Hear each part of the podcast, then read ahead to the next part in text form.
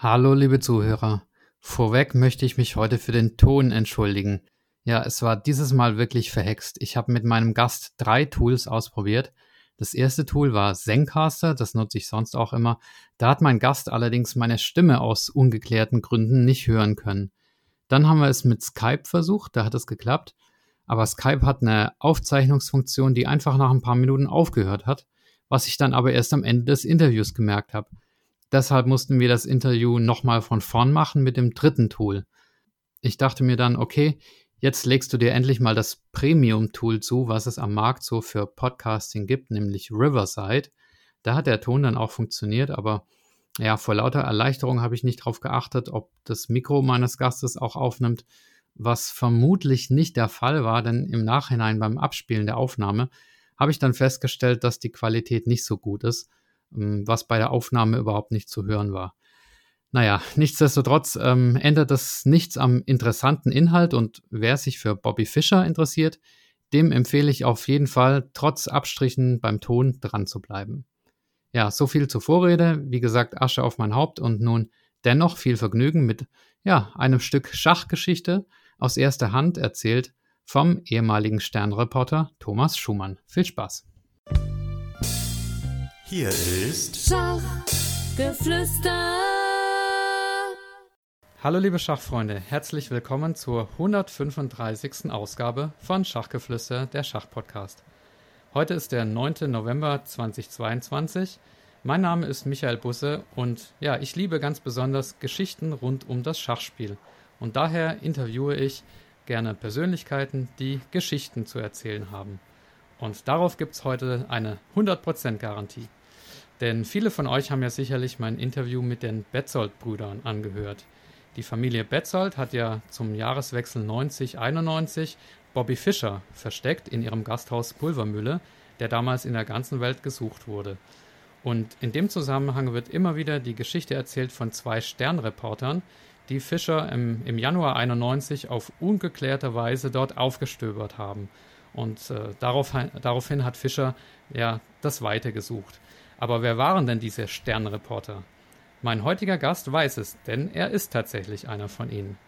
Ob er damals als junger Mann die Chance auf die Story seines Lebens genutzt hat und wie es überhaupt dazu kam, das werden wir gleich erfahren.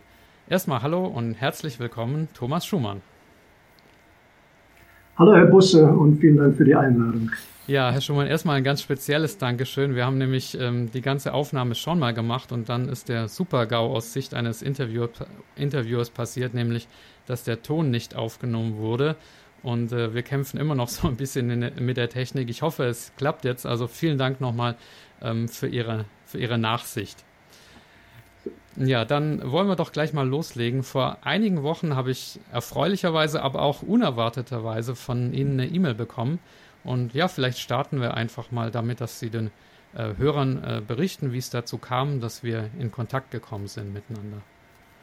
Ja, ich bin seit, seit vielen Jahren Abonnent des Schachmagazin 64 und in der September-Ausgabe sah ich dann das ähm, Interview, was Sie äh, ge geführt haben mit den Brüdern Betzold, ähm, dass er entstanden ist nach, nach dem Podcast, den, den Sie gemeinsam erstellt haben. Und äh, mich triggerte dann natürlich sofort das Wort Pulvermühle. Ich las dann das Interview und in etwa einem Viertel des Interviews, einem Dritten des Interviews ging es ja auch um Bobby Fischer und um die Sternreporter. Äh, und das rührte mich besonders an. Und dann dachte ich, ach komm, schreib mal eine Mail. Äh, vielleicht ähm, habe ich ja auch noch ein, zwei Geschichten beizutragen. Und so sind wir beide, Sie, Herr Busse und ich, zusammengekommen. Ja, auf die Geschichten bin ich schon sehr gespannt. Dann wollen wir doch gleich mal äh, reingehen ins Jahr 91. Sie waren damals ein äh, junger Reporter beim Stern und mich würde es mal interessieren, wie eigentlich der Stern darauf kam, sich so sehr für, für Bobby Fischer zu interessieren. Warum gab es da ein Interesse? Weil aus heutiger Sicht wundert mich es ein bisschen, dass ein allgemeines Nachrichtenmagazin äh, ja, so einen Aufwand für einen Schachspieler überhaupt äh, betreibt. Ich glaube, die ganze Welt, die ganze journalistische Welt hat damals einen Riesenaufwand betrieben, um äh, Bobby Fischer zu sehen, um Bobby Fischer zu sprechen, um Bobby Fischer äh, zu fotografieren. Ähm, man muss sich daran nochmal zurückerinnern, der Mann war nach dem Weltmeisterschaftskampf 1972 im Grunde für 18 Jahre spurlos verschwunden. Horden von Journalisten aus aller Welt, aus allen Ländern haben sich auf seine Spur gesetzt, haben versucht, ihn äh, aufzutreiben. Es gab hier Gerüchte und da Gerüchte, wo er gewesen ist. Er ist mal gesehen worden äh, und dann war er wieder ganz weg. Eine total faszinierende Persönlichkeit und damit natürlich auch ein Thema für ein äh, Magazin wie den Stern, gar keine Frage. Ja.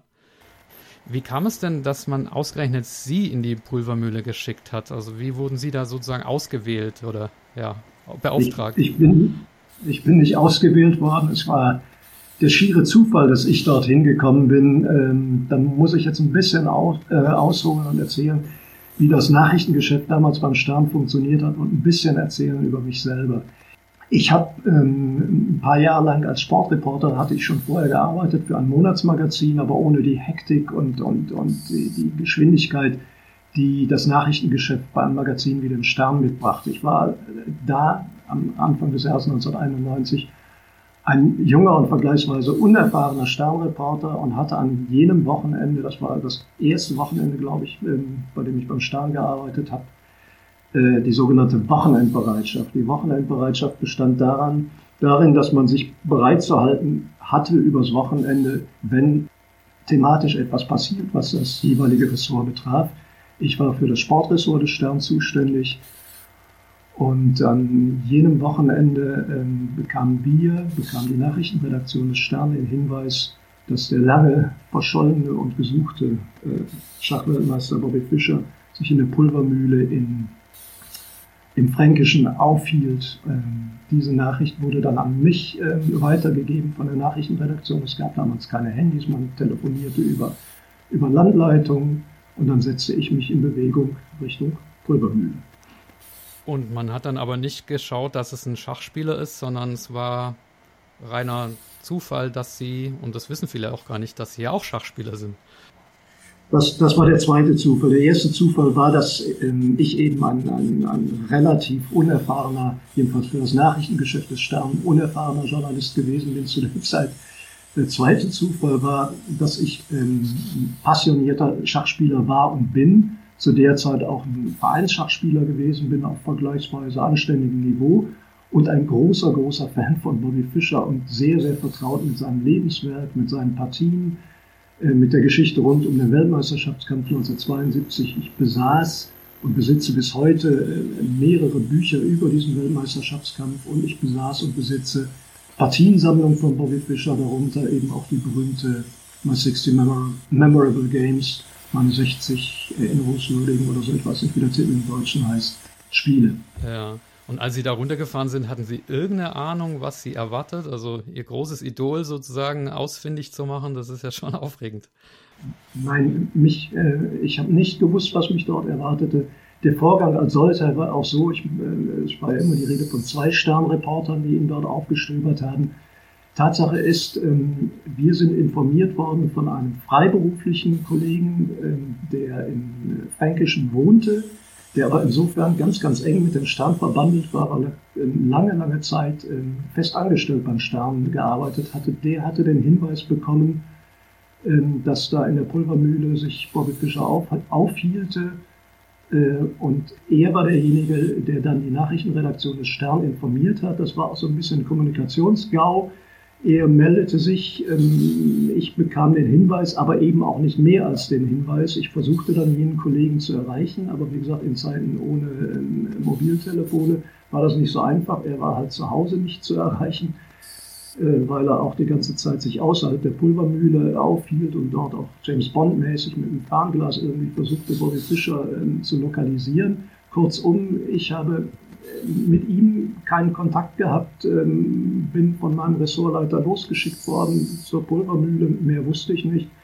Ich bekam einen Fotografen an meine Seite, denn es war ja ganz wesentlich und wichtig für uns äh, und unser höchstes Ziel, ein Foto des längst verschollenen Bobby Fischer ähm, zu bekommen. Und ja, gemeinsam mit dem Fotografen checkte ich dann am 6. Januar 1991, also am 1. Januarwochenende, in der Pulvermühle ein. Mhm. Und bezog dort Quartier und setzte mich in, in, in den Gastraum und bestellt ein Bier und ich weiß nicht, ob ich mir etwas zu essen bestellt habe. Das ähm, entzieht sich meiner Erinnerung. Okay, ja, wir kommen dann gleich an, an diese Ereignisse, aber äh, die wichtigste Frage, die wahrscheinlich auch die Brüder Betzold bewegt, äh, Sie hatten das mit dem, mit dem Tippgeber angesprochen, mit diesem ehemaligen Sternkollegen, der im fränkischen Journalist ist, aber der selber hatte ja, glaube ich, auch dann nochmal einen Tippgeber. Wiss, wissen wir was über den oder können Sie was äh, über den sagen? Weil das ist ja das große Geheimnis sozusagen, wie, wie der Stern da letztlich drauf gekommen ist.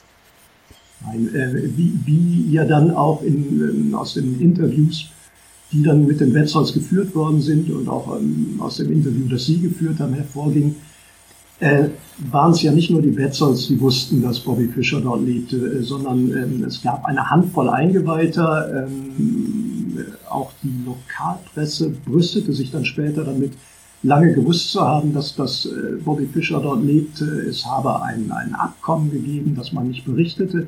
Wie auch immer, die Zahl derjenigen, die wussten, dass Bobby Fischer in, in der Pulvermühle lebte, war, war größer als drei. Ich weiß nicht, vielleicht waren es zehn Leute, vielleicht waren es 15 Leute, das können die Bits und sicher besser beantworten. Und irgendjemand von denen muss dann meinem Kollegen einen Hinweis gegeben haben. Ähm, ich weiß aber nicht wer, ich weiß nicht wie ähm, und kann darüber auch ähm, seriös keine, keine Auskunft geben. Mhm. Und dann haben Sie gesagt, Sie haben noch einen Fotografen an Ihrer Seite bekommen.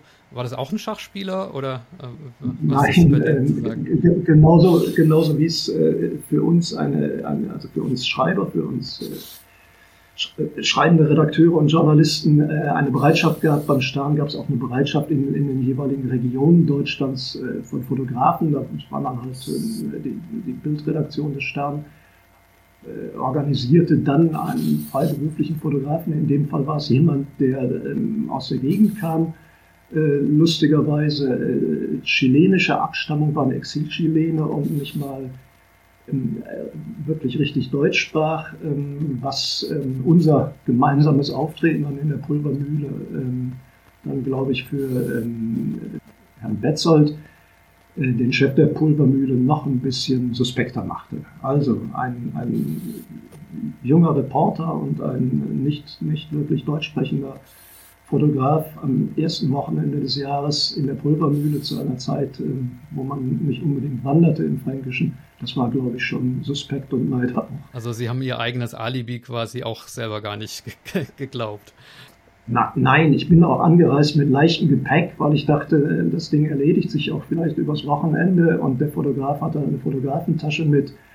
Äh, wir haben äh, keine Legende vorgegeben, aber so ein bisschen so getan, glaube ich, als wären wir unschuldige Wanderer ähm, und saßen als solche dann aber, glaube ich, doch vergleichsweise schlecht getarnt im, im Gasthof, ja. im, im, im, Gastraum der, der Pulvermühle. Und das Ziel war also primär ein Foto oder ein Interview oder weil ich kann, kann mir ja nicht vorstellen, dass die Erwartung jetzt war, ähm, dass Fischer da bereitwillig für ein Fotoshooting zur Verfügung steht oder bereitwillig eine Aus, äh, Auskunft gibt. Also es musste, war ja irgendwie so ein heimliches, äh, ein Heimlichkeitsauftrag, oder?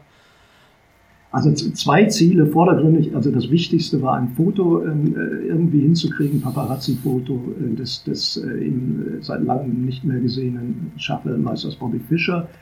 Das zweite Ziel war natürlich eine, eine große Geschichte, äh, in der idealerweise auch Bobby Fischer mit, mit Originaltönen und Zitaten zu Wort kommt, also mit frischen Zitaten, äh, ihn in irgendeiner Form zu befragen ähm, das, das wären die Dinge gewesen, die, die, die das Ganze zu, eben, zu einem großen Scoop gemacht hätten. Aber wie gesagt, ganz, ganz vorweg natürlich ein aktuelles, frisches Foto. Mhm äh, des seit 18 Jahren nicht mehr fotografierten Schaffe Meisters Bodyfish. Ja, ist ja auch eine lange Zeit gewesen. Und hätte man so ein heimliches Bild, also gab ja damals noch keine Datenschutzgrundverordnung und sowas, aber war das legal?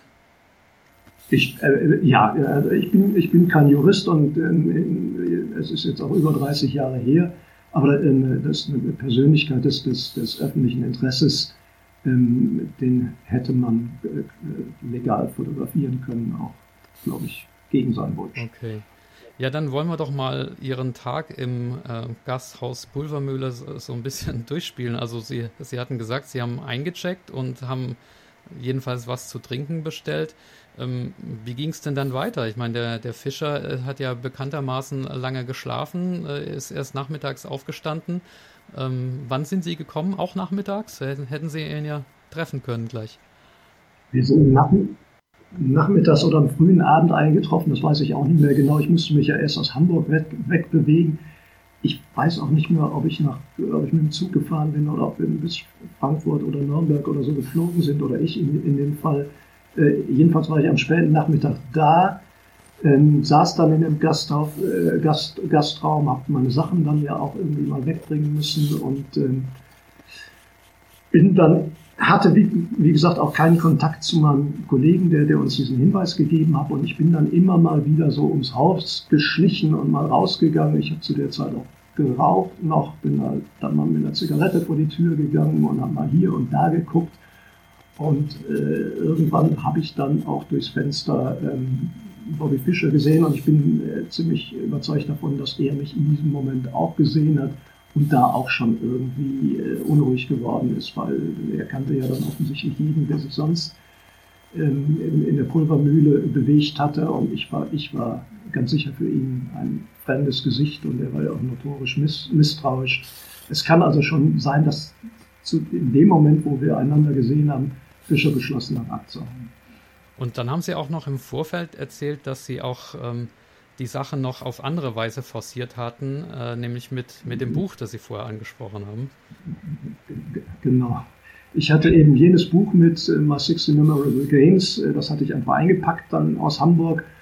Und da die Dinge nicht so recht vorwärts gingen und ich auch nicht genau wusste, wie, wie mache ich das jetzt, was tue ich jetzt, der Fotograf auch irgendwie da saß wie, wie eine ungemolkene Kuh, nichts zu tun hatte und, und auch nicht wusste, wie und was, habe ich gedacht, ach komm, jetzt forciere die Dinge mal. Und äh, Kaspar Betzold, der Vater der, der Betzold-Brüder, der damals die Pulvermühle betrieb und uns dort auch bediente, der kam dann zu uns an den Tisch und fragte, ob wir noch was trinken wollten. Und dann zückte ich dieses Buch und legte es mal so demonstrativ auf den Tisch und fragte ihn sinngemäß, ähm, ob ich nicht eine Widmung haben könne in dieses Buch von seinem ähm, berühmten Gast, den er ja wohl offenbar im Hause haben. Und dann begann eine eine wirklich ähm, eine komische, eine Scharade. Kaspar Wetzold tat so, als wisse er überhaupt nicht, wovon ich redete und äh, Schachweltmeister Bobby Fischer und wie ich denn darauf käme und, äh, und überhaupt. Und äh, also, er wand sich und, und, und war dann ein ebenso schlechter Schauspieler wie wir äh, Leute von Stern, die äh, so taten, als wären sie Wanderer. Ähm, ich, Schade, dass es davon keine Videoaufnahme mehr gibt. Die, die würde mich sehr belustigen jetzt im Nachhinein. Auch die etwas merkwürdige und, äh, Rolle, die ich dabei gespielt habe. Wie auch immer, also Kaspar Betzold tat so, als, als, als äh, wisse er von nichts und nötigte uns dann auch, äh, es war auch, ich weiß nicht, was halb zehn abends oder so, mit dem Hinweis, äh, die, die, der Gastraum würde bald geschlossen, nötigte uns dann äh, ähm, auch den Gastraum zu verlassen. Es kann sein, dass, dass wir noch ein Getränk bekamen oder so, aber äh, es war deutlich, der Abend war für uns zu Ende, aus seiner Sicht. Und ich bekam keine Widmung. ja, hätte mich auch gewundert. Ähm, ich habe nochmal gestöbert so ein bisschen im Internet, auch nach unserem ersten Interviewversuch. Und ähm, auf der Seite der Bayerischen Schachjugend, da gibt es einen Artikel und da steht drin, dass Fischer gefordert haben soll, dass Kaspar Betzold sie quasi rauswirft. Und Kaspar Betzold habe das aber abgelehnt, nach dem Motto, nee, ich werf keine Gäste raus. Das fand ich interessant, weil ich meine, er, er hat ja von dem, von dem Ganzen gewusst und er muss ja auch gewusst haben, dass Fischer dann keine andere Wahl hat, als zu flüchten, wenn er nicht gefunden werden will. Ähm, können Sie sich das erklären, warum Kaspar Betzold da diese Wahl getroffen hat? War vielleicht froh, Fischer loszuwerden, obwohl der ja inzwischen, ja, wie wir gehört haben, auch Freund der Familie geworden war? Wissen Sie davon überhaupt? Also Nein, nein, also ich höre das jetzt von Ihnen zum ersten Mal. Ich habe diesen Artikel der, der Bayerischen Schachjugend nicht gesehen. Ähm, ich weiß nur, ähm, und wir werden ja später auch noch über andere Persönlichkeiten reden, dass dass bei allem Stress und bei aller Hektik und bei aller Unruhe oder so die Menschen, die mir und uns dort begegnet sind in dem Zusammenhang, äh, äußerst äh, freundlich und zuvorkommend gewesen sind. Und ich habe äh, auch Kaspar Betzold, den ich dort nur einmal gesehen habe, äh, auch als, als sehr, sehr höflichen Menschen in Erinnerung. Äh, vielleicht wollte er in der Tat keine Gäste nachts irgendwie auf die Straße schicken. Stattdessen ist dann nachts um zwei Bobby Fischer auf die Straße gegangen. Haben Sie das eigentlich mitbekommen irgendwie, dass er da mitten in der Nacht flüchtet? Er ist in der Nacht geflüchtet, wie dann ja auch später berichtet worden ist und wie, es äh, auch erzählt worden ist. Die Unruhe im Hause haben wir mitbekommen, der Fotograf und ich, weil wir natürlich auch nicht schlafen konnten. Ähm, aber ähm, und, und, und dass da nachts um zwei Lichter angingen und Lichter ausgingen. Ich glaube, wir sind auch nochmal raus oder ich bin raus, halb in, ich weiß nicht was, in der Unterhose. Ähm, aber, aber Fischer war einfach, war einfach fort. Äh, die Flucht selber habe ich nicht beobachten können. Äh, und jedenfalls war uns dann am nächsten Morgen, das war der Sonntag, der siebte, ähm, war klar, äh, Bobby Fischer ist nicht mehr in der Pulvermühle. Hat man da eigentlich als Journalist auch so ein bisschen, ja, schlechtes Gewissen vielleicht nicht, aber so ein bisschen eher auch die Frage, was, was hat man da äh, bewirkt? Weil immerhin Fischer hat sich ja da in der Pulvermühle sehr wohl gefühlt, hat eine Zuflucht gefunden. Er war ja sehr, ein sehr ruheloser, rastloser Geist und ja, durch das Eingreifen des, des Sterns wurde das ja letztlich schlagartig beendet. Also, wie denkt man darüber nach? Nein, ich habe ich hab, äh, zu dem Zeitpunkt kein schlechtes Gewissen gehabt. Äh, es war unser aller Ziel, da irgendwie einen journalistischen Scoop ähm, äh, zu erreichen und, oder, äh, als das dann nicht mehr gelang, wenigstens eine ordentliche Geschichte hinzuschreiben für den Stern. Ähm, ich ich habe mich einfach geärgert und wir haben uns gemeinsam geärgert dann später, ähm, dass uns Bobby Fischer auf diese Art und Weise entkommen ist, dass wir damals kein Foto haben machen können das, ähm, nein, ich, ich habe ähm, hab kein schlechtes Gewissen gehabt. Tut mir leid. Ja. Nach 30 Jahren. Ähm, ich, ich bedauere sehr, dass es nicht zu, einem, äh, zu, zu, einer noch besseren Geschichte gekommen ist, als die, die wir dann für den Stern gemacht haben. Ja, nee, war ja auch, also ich wollte Ihnen kein schlechtes Gewissen einreden, aber war nur eine Frage. Ähm, hätten Sie im Nachhinein jetzt, wenn Sie da jetzt nochmal hinfahren würden mit der äh, Erfahrung äh, einige Jahrzehnte später, hätten Sie irgendwas anders gemacht? Ähm, meinen Sie, Sie hätten es vielleicht irgendwie hinbekommen können, dieses Foto, durch anderes äh, Vorgehen? Ich, ich glaube schon. Also ähm, ich, ich denke, dass, ähm, dass ich die Dinge vielleicht ein bisschen zu sehr forciert habe damals aus Unerfahrenheit, aber auch aus der, auch aufgrund der mangelnden Kommunikation mit meinem damaligen äh, Kollegen, mit dem ich dann ja später dann äh, reden musste und durfte. Ähm, ich, ich hätte einfach vielleicht auch nicht in eine Pulvermühle einchecken sollen, sondern mir ein Hotel in Bamberg oder so nehmen sollen und, und, und mich gemeinsam mit, mit mit meinem Kollegen dann irgendwie auf die Lauer legen sollen. Vielleicht hätte ich auch gar nicht fahren müssen. Vielleicht hätte es auch gereicht, äh, wenn, wenn ein, ein Fotograf alleine gekommen wäre. Aber wie gesagt, die Umstände waren damals anders, als sie heute gewesen sind. Ähm, und es lässt sich jetzt im Nachhinein auch nicht ändern. Und äh, Sie sehen und hören ja auch, ähm, dass ich das, äh, was ich damals getan habe, jetzt auch mit einer gewissen, soll ich sagen, milden Selbstironie betrachte. Ja, wie wäre das denn für Ihre weitere Karriere äh, gewesen und für Ihr Fortkommen als, als Journalist, wenn, wenn das jetzt geklappt hätte, da ein Bild zu schießen oder gar ein Interview zu machen? Hätte man das irgendwie noch in Ruhm und Ehre und Finanzielles auch noch umwandeln können irgendwie? Also für für mein weiteres Fortkommen, ähm, das hätte nicht viel geändert, denn äh, also ich bin jetzt ähm, nicht, nicht mehr äh, fest angestellt ähm, aber ich habe 30 Jahre als, als äh, Journalist dann danach, oder 28 Jahre als Journalist danach noch gearbeitet und habe, glaube ich, eine, eine grundsolide und vernünftige journalistische Karriere hingelegt, unabhängig von Bobby Fischer und den Ereignissen damals. Finanziell ein bisschen anderer Punkt. Ähm, äh, Wenn es ein Foto gegeben hätte, dann äh, das hätte ähm, der Verlag und, und, die Redaktion damals äh, sicher in aller Welt weiterverkaufen können. Da hätte der Verlag und ähm, der Fotograf ähm, noch großartig von partizipiert.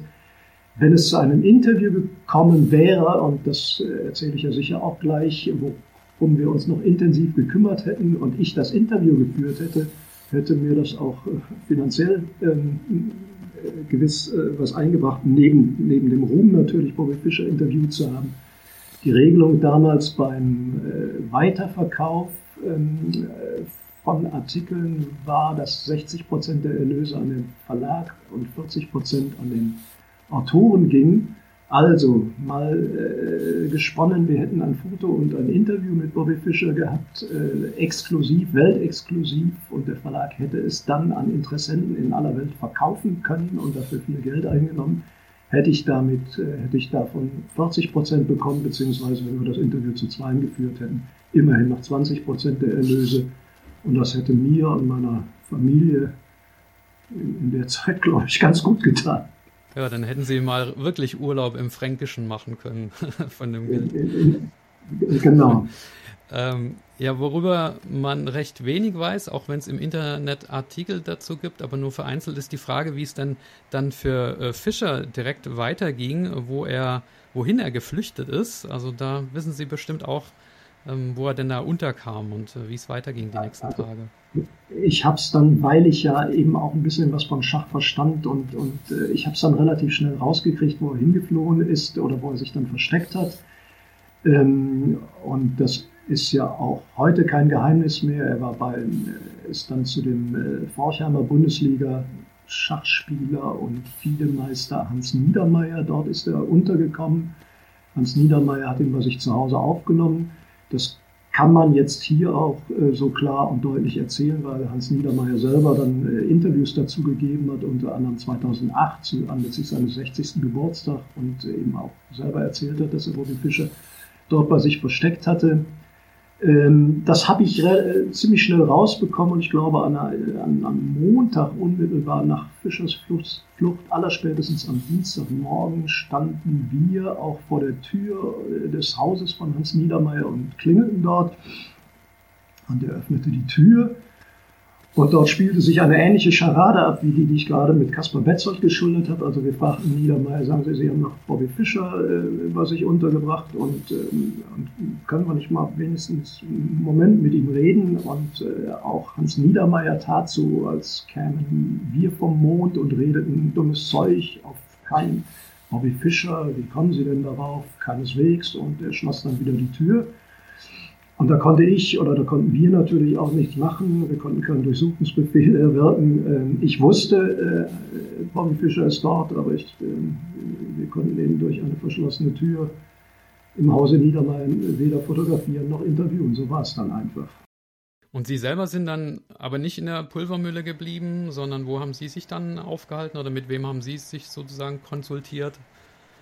Also ich habe mehrere Dinge, haben wir dann ähm, an dem Montag gemacht. Als allererstes, auch das erzähle ich immer ganz gerne, ähm, habe ich mich eingedeckt in, äh, in Bamberg mit äh, frischer Unterwäsche und einem warmen Pullover, weil ich war, wie gesagt, ähm, ausgehend, äh, dass, das, dass sich die Geschichte vielleicht übers Wochenende schon erledigen würde, mit ganz leichtem Gepäck in die Pulvermühle gereist. Äh, an jenem 7. Äh, Januar äh, hatte meine Tochter, ihren, damals ihren fünften Geburtstag. Ich hatte eben auch gehofft, dass ich zum Geburtstag meiner Tochter wieder zu Hause wäre. Das war aber nicht so. Ich hielt mich noch lange, lange in Bamberg auf, habe in Bamberg ein Hotel bezogen, habe ähm, äh, gemeinsam mit jenem Kollegen, der uns äh, den Hinweis gegeben hat, mich dann zusammengerauft und wir haben uns hingesetzt und äh, recherchiert an einer Geschichte eben über Bobby Fischer und, und das aufgeschrieben, was wir wussten und was wir gesehen hatten das war das eine. Das andere war, dass ich parallel versucht habe, dann doch noch ein, ein Gespräch mit Bobby Fischer äh, zu bekommen. Und das habe ich versucht ähm, äh, über, den, über Lothar Schmid, den äh, Schiedsrichter des, des legendären Weltmeisterschaftskampfs 1972, Karl May Verleger, ähm, deutscher Schachgroßmeister und natürlich allen Hörern ähm, des Podcasts hier sehr, sehr gut bekannt. Der ja auch derjenige war, der Fischer sozusagen in die Pulvermühle äh, vermittelt hat. Äh, also, das habe ich dann später erfahren. Ähm, äh, aber äh, wie gesagt, ich habe dann äh, Kontakt zu Lothar Schmid aufgenommen, äh, saß bei ihm dann über eine Woche lang, ich weiß nicht, vier, fünf, sechs Mal in seinem Wohnzimmer und habe ihn gefragt, ob er uns nicht helfen könne bei dem ähm, äh, bei dem Versuch, ein Interview, ein exklusives Interview und einen exklusiven Fototermin mit Bobby Fischer zu bekommen.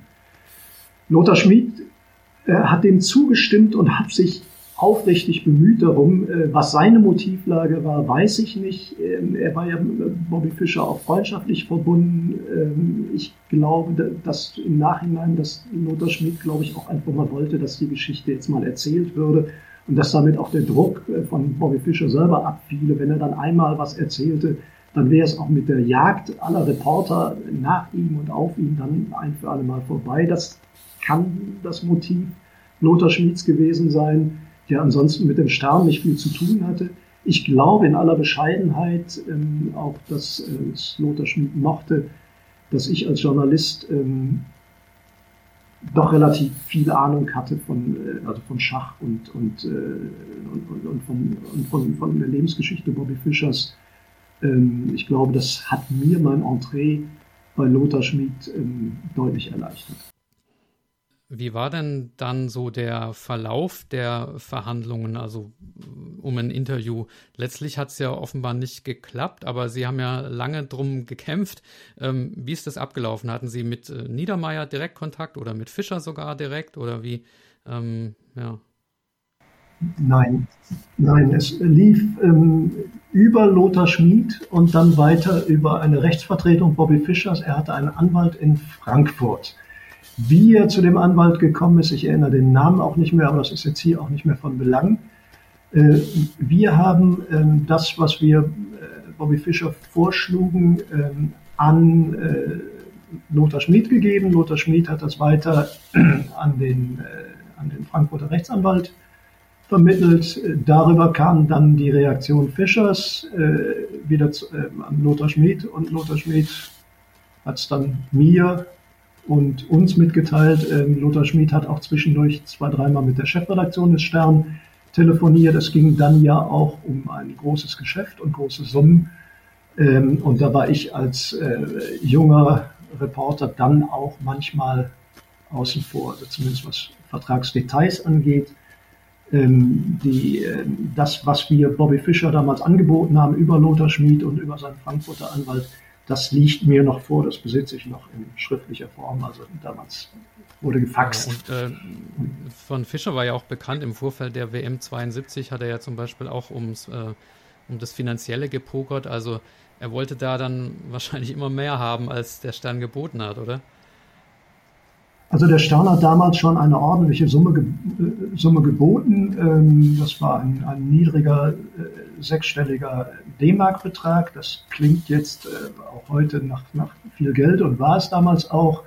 Aber ähm, zu Anfang unseres Gespräches äh, habe ich ähm, auch erzählt, ähm, wie, ähm, wie sich dann so ein Verlag die Weitervermarktung vorstellt. Also der Stern und, und der, der dahinterstehende Verlag wäre erst einmal in, eine in finanzielle Vorleistung gegeben, aber wenn es äh, ge gegangen, aber wenn es zu einem Gespräch und insbesondere zu einem Fototermin gekommen wäre, hätte man das in alle Welt verkaufen können und so hätte sich dieser niedrige sechsstellige Betrag äh, schnell amortisiert. Aber es ist, wie gesagt, dazu nicht gekommen. Äh, wir haben Bobby Fischer ein Angebot unterbreitet, ähm, auch detailliert ähm, darüber, was wir von ihm wollten, nämlich einen exklusiven Fototermin und ein Gespräch. Auch der Gesprächsinhalt wurde in einem Vertragswerk ähm, definiert, also worüber wir äh, reden wollten.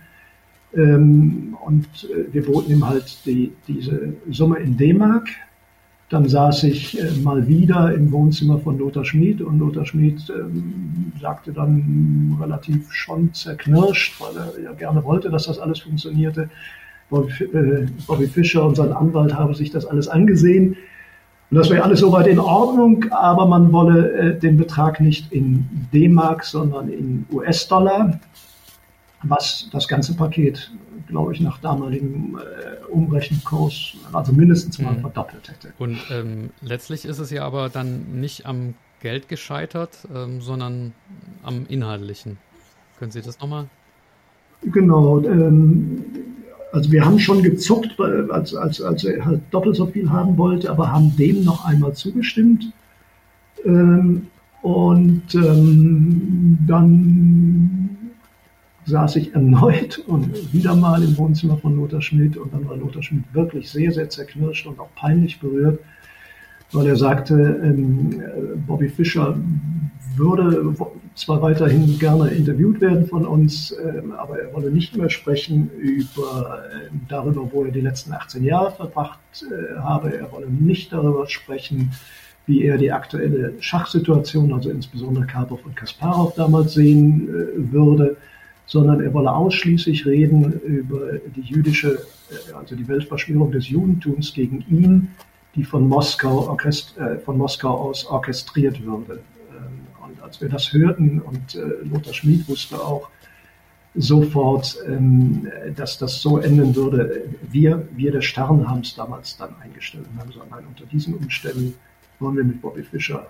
nicht reden und wollen äh, nicht ein Forum sein, das seine antisemitischen äh, Tiraden äh, verbreitet. Ja, verständlich. Und äh, ist aber für mich, als ich das äh, zum ersten Mal gehört habe im vorigen Interview, war es ein bisschen überraschend, weil in dem Artikel mit äh, Hans Niedermeyer, den Sie ja vorher auch angesprochen haben, ähm, das schildert äh, der das so, dass letztlich ähm, das Interview daran gescheitert wäre, dass der Stern den Bobby Fischer mit Herr Großmeister statt mit Weltmeister angesprochen wäre und, und dass äh, das äh, eben das der Faktor war, der Fischer dazu gebracht hat, das Interview abzulehnen aber das deckt sich nicht mit Ihrer Erinnerung. Gut, äh, Hans Niedermeyer erzählt in dem Interview auch, dass äh, Bobby Fischer direkt bei ihm zu Hause angerufen worden wäre. Das ist nicht der Fall. Also ich glaube, dass Hans Niedermeyer da, da ähm, Dinge verwechselt hat. Ähm, es ist vorher schon berichtet worden, und das schrieben wir dann auch später in unserem Artikel, dass Bobby Fischer, dass es Anfragen zwischendurch auch immer mal über Mittelsmänner äh, Anfragen anderer Medien gegeben habe in den Jahren zuvor ähm, mit der Bitte um ein Interview. Und dies habe Bobby Fischer auch irgendwann mal abgelehnt, weil er nicht als Weltmeister angesprochen worden ist. Das äh, war aber ausdrücklich beim Stern nicht der Fall. Wir wussten zumindest, dass, äh, dass er da sensibel war. Wir haben nie unmittelbar mit Bobby Fischer verhandelt. Alles lief über Lothar Schmid schriftlich und über den Anwalt. Und äh, hier, während wir beide reden, ich, ich gucke immer links, neben mir liegt ähm, noch immer dieser Vertragsentwurf. Äh, und das äh, ging immer nur über Lothar Schmid und, ähm, und äh, es war nie die Rede von Großmeister äh, Bobby Fischer oder so. Also wir haben uns da in der Anrede nicht geirrt. Okay. Äh, was hätten Sie Fischer denn fragen wollen? Worüber ja, wollten Sie idealerweise reden? Also, also ähm, ich, ich, kann ja mal zitieren. Äh, wenn es denn zu einem Interview kommt, stand darin, wird Bobby Fischer unter anderem detailliert Auskunft geben, wie und wo er sein Leben nach dem Weltmeisterschaftssieg von 1972 verbracht hat, über seine Zukunftspläne, insbesondere im Hinblick auf eine etwaige Rückkehr als Schachwettkämpfer, über seine Einschätzung des Weltschachs nach seinem Rückzug und wie er den letzten Wettkampf zwischen Karpov und Kasparov bewertet und beurteilt. Also das war im Groben das, worüber wir mit ihm äh, hätten reden wollen. Am spannendsten wäre es natürlich gewesen, wenn er ausführlich erzählt hätte, wie er es geschafft hat, sich im, im Grunde 18 Jahre lang äh, von der Weltöffentlichkeit komplett fernzuhalten. Und natürlich hätten wir auch gerne mit ihm über seine, dann über seine Tage und Wochen in der Pulvermühle geredet. Ja, Sie haben ja dann diesen Artikel geschrieben, den Sie auch schon zitiert haben im Stern, Das Versteck des Phantoms äh, war der Titel. Ähm, wie wurde der denn angenommen in der Schachwelt oder auch darüber hinaus? Also es war ja eine kleine Enttäuschung sozusagen, aber trotzdem ja, ja ein, ein exklusiver Artikel dennoch von einer, von einer Story, die ja sonst die einzigartig ist auch. Genau, ähm, intern, äh, da hatte ich natürlich große Sorgen, äh, zumal die Verhandlungen eben so zäh waren und die Chefredaktion dann auch irgendwann mal sauer war, dass das nicht geklappt hat mit dem Interview. Ähm,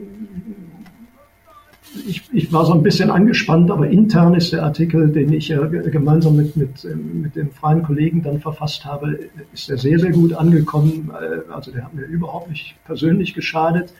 Extern äh, war es eine ganz ähm, unterschiedliche Reaktionen. Ähm, wir wurden in, in ganz vielen äh, deutschen und auch internationalen Medien zitiert. Stern, äh, eben der Stern hat Bobby Fischer gefunden, der Stern hat Bobby Fischer aufgestöbert. Und zum Nachteil geriet natürlich, dass wir das nicht mit einem aktuellen Foto Bobby Fischers belegen konnten was dann auch in Teilen zu hämischen Kommentaren führte. Ähm, man muss sich auch nochmal zurückdenken in die Zeit, äh, das war also der Skandal um die gefälschten Hitler-Tagebücher des Stern lag noch nicht so lange zurück und, ähm, und jeder, der dem Stern damals Böses wollte oder uns mit, mit, mit Häme überschütten wollte, tat das auch immer im, im Zusammenhang mit den Hitler-Tagebüchern. Und so wurde da auch eins äh, mit dem anderen mal in Zusammenhang gebracht, ach, die haben kein Foto, dann werden sie die Geschichte auch erfunden haben oder so. Also solche Reaktionen habe ich auch bekommen, teilweise auch lustige Dinge. Ähm, ich ähm, besitze immer noch ähm, einen sehr lustigen äh, Brief von äh, damaligen Studenten der Kölner Sporthochschule, die äh, behaupteten, Bobby Fischer habe sich keineswegs in der Pulvermühle versteckt, sondern auf der Toilette des Campus der, äh, der äh, Universität in Köln und, beleg und schickten mir dann Fotos, wo sich zwei Studenten ähm, als Bobby Fischer verkleidet hatten und, und, und ein Schachbrett in der Hand hielten und so. Und das hat mich natürlich auch amüsiert und amüsiert mich bis heute, dass ich das ähm, noch in meiner Schublade äh, hier in Hamburg habe. Gab es denn danach nochmal Bemühungen um ein Interview mit Fischer? Weil ein Jahr später ja, oder eineinhalb Jahre später, 92, ne, ist er ja äh, zur großen WM-Revanche äh, in Jugoslawien wieder aufgetaucht. Aber da war dann vermutlich das Interesse schon abgeflacht, oder? für, für, uns ist die Zeit dann einfach drüber hinweggegangen. Also es, es, hat einfach nicht funktioniert. Wir haben gebissen, wir haben versucht, ein Interview zu bekommen. Ich bin im Nachhinein auch sicher, ähm, dass Bobby Fischer äh, auch, gar, kein, gar nicht mit uns hat sprechen wollen, dass er vielleicht auch, ich weiß nicht, ein bisschen gezockt hat oder sowas. Äh, keine Ahnung. Jedenfalls ist die Zeit ein bisschen drüber hinweggegangen. Das Interesse äh, auch meiner Chefredaktion ließ dann schlagartig nach, nachdem wir das, das Stück publiziert hatten äh, in jener Zeit beherrschten dann auch andere Themen ähm, die, das, das öffentliche Interesse und, und waren damit viel, viel bedeutender für den Stern. Der erste Irakkrieg hatte begonnen. Ähm, das, zwei Drittel äh, der Hefte waren damals voll mit Kriegsberichterstattung. Die Welt war in, in großer Aufruhr. Die, die, Sowjetunion war zusammengebrochen. Da war dann Bobby Fischer in, nicht mehr bedeutend genug, als dass wir da noch ähm, groß hätten in Recherche investieren wollen. Das war das ähm, eine. Das zweite war, peu à peu kam dann ja auch, wurde Fischer wieder zu einer öffentlichen Person. Also man hörte ja, dass er dann in Budapest bei den Polgas gewesen ist. Er tauchte dann so ganz langsam wieder auf, äh, bis hin zu diesem dann auch traurigen Höhepunkt, dass er nochmal äh, diesen, diesen Revanchekampf gegen äh, Boris Spassky in, in Serbien in Sveti Stefan gespielt hat und im Verstoß gegen die, die, die UN und, und insbesondere die, die, die Auflagen der USA. Ähm, also Fischer, Fischer ähm, hatte nicht mehr die Bedeutung, die er gehabt hatte für uns ähm, im, im, ersten Wochenende 1991. Ja.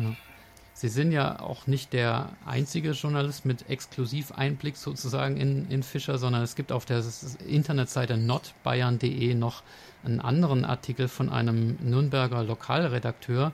Ähm, ich verlinke den auch in den äh, Episoden, in der Episodenbeschreibung.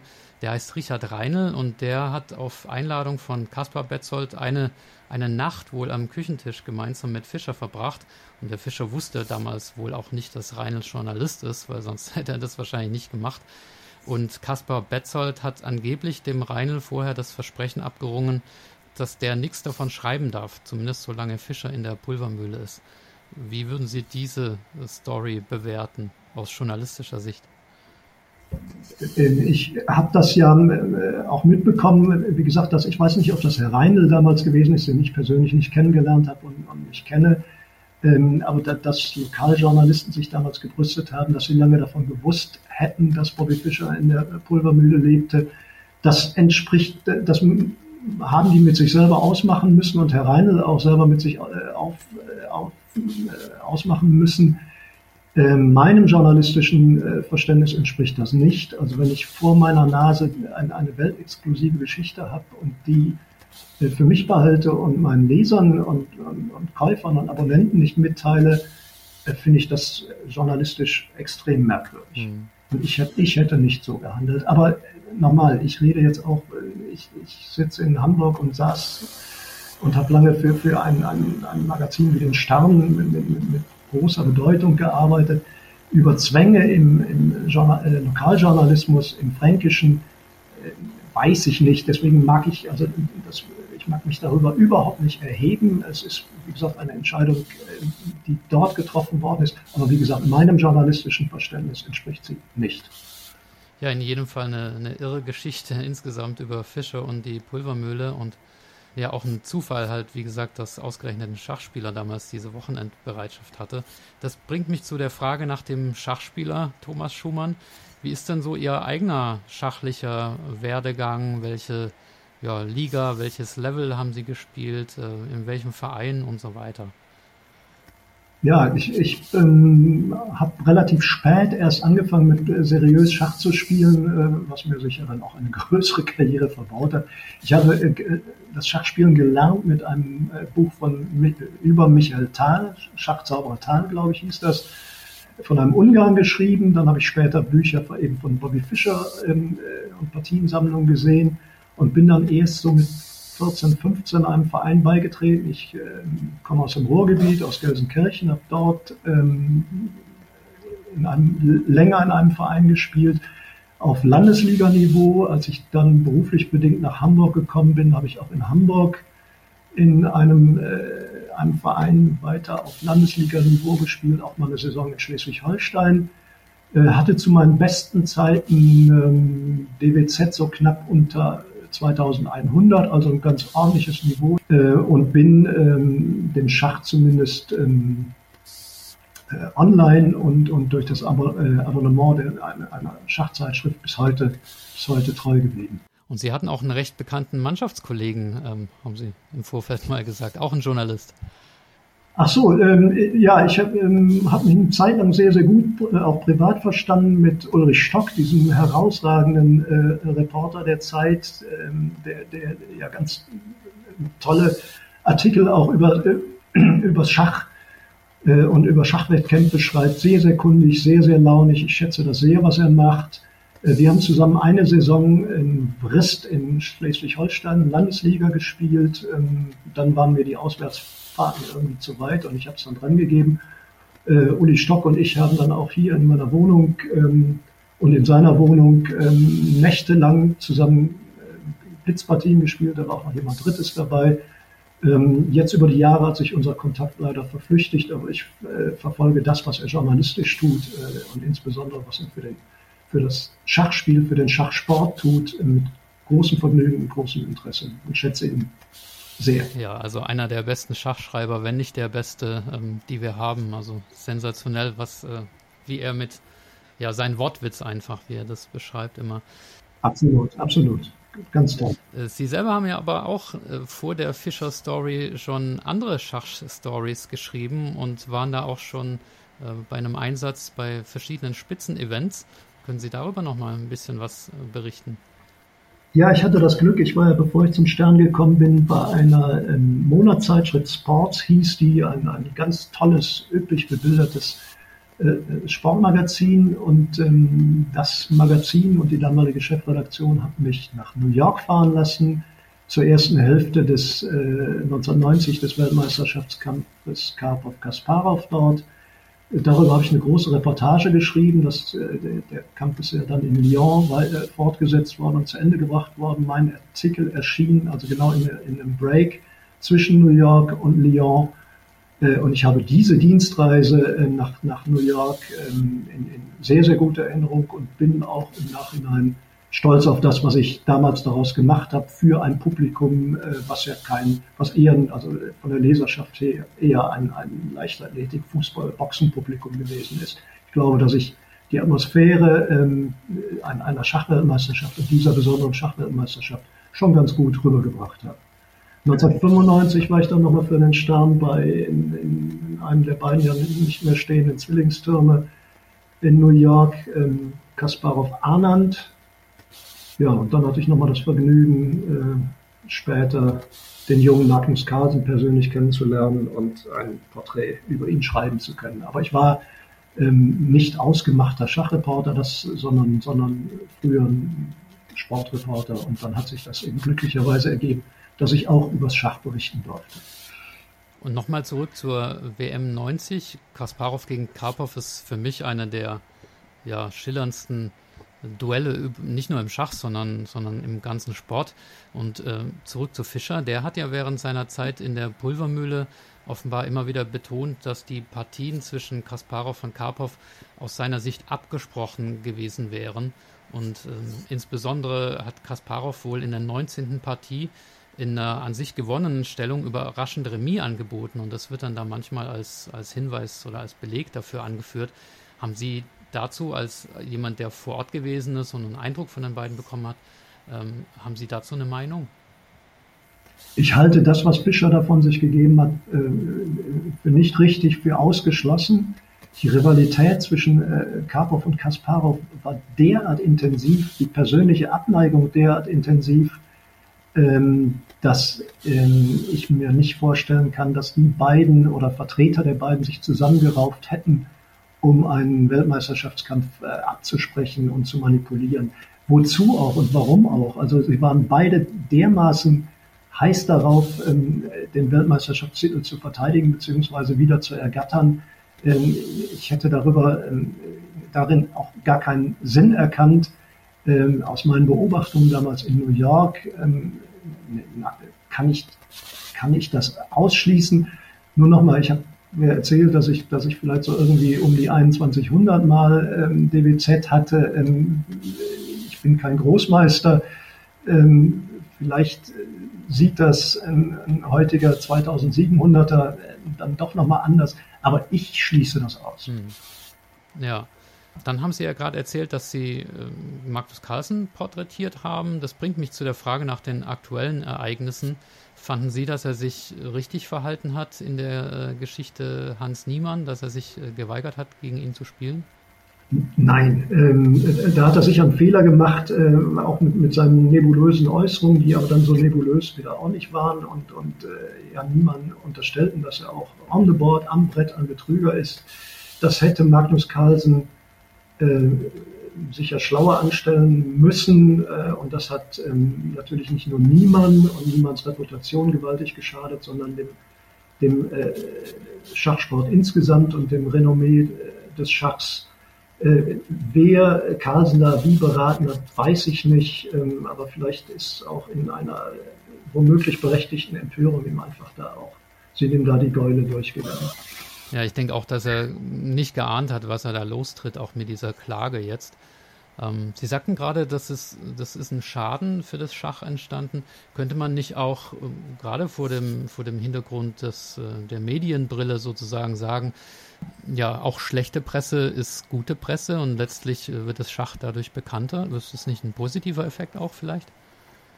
Ich glaube das nicht. Also ich glaube, dass ähm, Schach hat in den letzten Jahren so gewonnen, auch in öffentlicher Aufmerksamkeit, ähm, auch durch den Umstand, dass Schach ja der einzige Sport war, den man während des Lockdowns irgendwie weiter betreiben könnte, eben dank, dank äh, Internet und Online.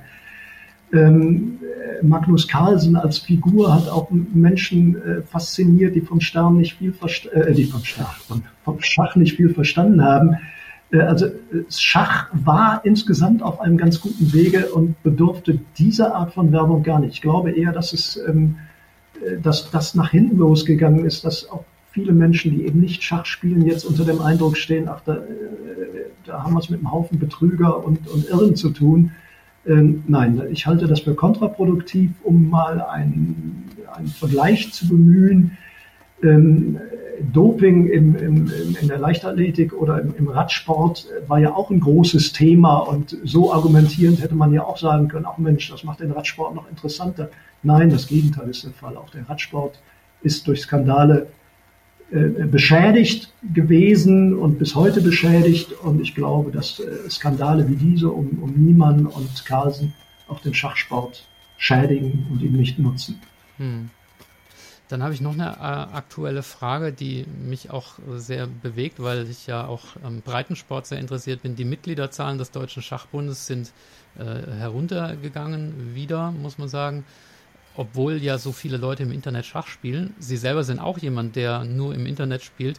Was, äh, was hält denn jemanden wie Sie davon ab, in einen Schachverein zu gehen oder umgekehrt? Was müsste ein Verein machen, um ähm, Mitglieder gewinnen zu können, gerade vielleicht auch in Sachen Öffentlichkeitsarbeit oder so? Ja, also äh, die Frage auf mich bezogen ähm, kann ich relativ einfach beantworten. Das ist einfach Zeitmanagement. Äh, Schach ähm, on the board ist einfach eine sehr, sehr aufwendige Angelegenheit. Das wissen Sie ja so gut wie ich. Äh, vier Stunden, fünf Stunden Mannschaftskämpfe, ähm, noch ein Vereinsabend oder so. Das habe ich zeitlich einfach nicht mehr hinbekommen, weil ich eben nebenbei und bis heute, bis ins hohe Alter, auch im Verein Fußball spiele. Das ließ sich einfach mit der Familie nicht mehr vereinbaren und ich musste eine Entscheidung treffen und die fiel leider zu Lasten äh, des Schach und zugunsten des Fußballs. Das ist, das beantwortet die Frage nach mir, was ähm, die, die Attraktivität äh, des Schachs angeht und wie man mehr Menschen dazu bewegt, ähm, in Schachvereine zu gehen. Schwierig zu beantworten. Also ich habe natürlich nur Erinnerungen bis, bis Ende der 90er, Anfang der 2000er Jahre, aber Schach wurde natürlich auch in Kneipen, in Hinterzimmern gespielt, in äh, dunklen äh, Verschlägen in Teilen oder so. Ähm, nicht besonders anziehend für, für äh, junge Menschen, nicht besonders äh, gut die Argumente an Eltern, ihre Kinder dorthin zu schicken. Aber wie gesagt, das ist jetzt äh, 20 Jahre her. Ähm, ich kann nicht viel sagen zur Öffentlichkeitsarbeit des, des Schachs. Ähm, da bin ich vielleicht auch der falsche, der falsche Ansprechpartner. Ich sehe auch, ich habe jetzt ähm, sehr erwachsene Kinder und äh, zwei Enkelkinder. Ich bemühe, ich habe mich sehr bemüht, meinen äh, Töchtern äh, das Schachspielen nahezubringen. Daran bin ich gescheitert. Bei meinen Enkelkindern beiße ich jetzt und versuche es jetzt noch ein bisschen. Also, ähm, wer bin ich, ähm, zu sagen, der, der es nicht mal geschafft hat, seinen Kindern Schach beizubringen? Wer bin ich, ähm, den, den, den Schachbund zu sagen, wie es besser anstellen soll, damit, damit wieder mehr Leute Schach spielen. Ja, aber dann ähm, viel Erfolg bei Ihren Enkelkindern auf jeden Fall. Vielleicht klappt es da ja. Darf ich Sie noch nach Ihren persönlichen Plänen fragen als Schachspieler oder auch äh, darüber hinaus? Weil äh, journalistisch aktiv sind Sie ja, glaube ich, nicht mehr, ne? Nein, ich bin ausgeschieden als, als festangestellter Journalist. Ich arbeite jetzt noch frei, lektoriere noch ein paar Geschichten, also so ein bisschen, aber im Grunde bin ich, bin ich äh, raus aus dem aktiven Journalismus. Äh, Sie fragten nach, äh, nach meinen Schachplänen. Ich spiele wüst und wild noch online 5-Minuten-Partien auf zwei Plattformen, auf äh, Chess24 und auf Lichess, Lichess. Leeches, ähm, was mir große Freude macht und was meine Frau gelegentlich nervt, wenn ich da am, am iPhone, äh, statt mit ihr zu reden, abends, abends blitze. Spielst du schon wieder Schach, ist so der Standardspruch. Ne? Das, ist, das ist der Standard und äh, Essen, ja, äh, das, das ist so, das, das tue ich. Ich verfolge auch sehr intensiv ähm, Schachturniere online, äh, verfolge auch insbesondere mit großem Interesse alles das, was Magnus Carlsen macht. Das will ich auch weiterhin tun. Und mein persönliches Ziel ist, dass ich äh, beim, äh, beim Blitzen meine ganz ordentliche Wertungszahl auf beiden Plattformen nicht, äh, nicht ruiniere und möglichst lange mindestens mal so halte, wie ich sie jetzt habe. Ja, da drücke ich Ihnen die Daumen. Danke. Ja, äh, Herr Schumann, das war sehr interessant und äh, wie gesagt, vielen Dank nochmal, dass wir das zweimal gemacht haben. Und ich glaube, dann sind wir schon bei der letzten Frage, die ich jedem Interviewgast stelle.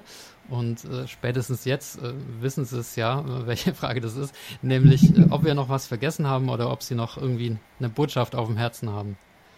Ach, in diesen wirklich, äh, ich will jetzt nicht pastoral klingen, aber in, in, in, in diesen wirklich schwierigen Zeiten, in dieser wirklich schwierigen Weltlage, ähm, äh, irgendwas persönlich sich zu wünschen, äh, finde ich jetzt auch ein bisschen merkwürdig oder so. Ähm, also wenn ich den Bogen schlage zwischen, zwischen dem, was die Welt bewegt und dem Schachspiel, dann möchte ich mir einfach wünschen, dass viele äh, von den Menschen, die ihre Heimat aus welchen Gründen auch immer verlassen müssen und irgendwo anders untergekommen sind, dass ganz viele von denen ähm, ein wenig Trost finden und ein wenig Spaß haben mit dem Schachspiel.